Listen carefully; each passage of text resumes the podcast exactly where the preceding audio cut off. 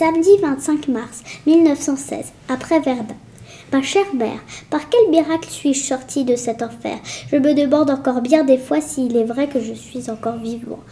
Pense donc, nous sommes montés 1200 et nous sommes redescendus 300. Pourquoi suis-je de ces 300 qui ont eu la chance de s'en tirer?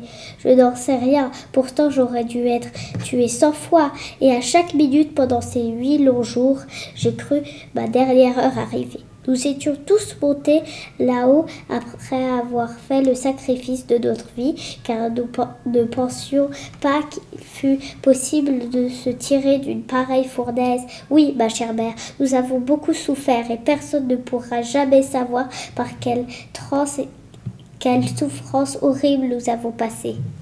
À la souffrance morale de croire à chaque instant la mort nous surprendre, viennent s'ajouter les souffrances physiques de longues nuits sans dormir, huit jours sans boire et presque sans manger, huit jours à vivre au milieu d'un charnier humain couchant au milieu des cadavres, marchant sur nos camarades tombés la veille.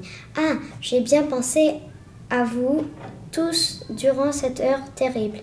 Et ce fut ma plus grande souffrance que l'idée de ne jamais vous revoir.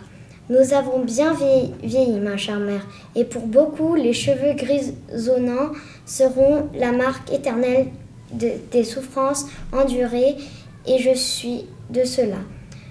Plus de rire, plus de gaieté au bataillon. Nous portons dans notre cœur le deuil de tous nos camarades tombés à Verdun du 5 au 12 mars. Est-ce un bonheur pour moi d'être échappé, euh, d'en être échappé? Je l'ignore, mais si je dois tomber plus tard, il était préférable que je reste là-bas.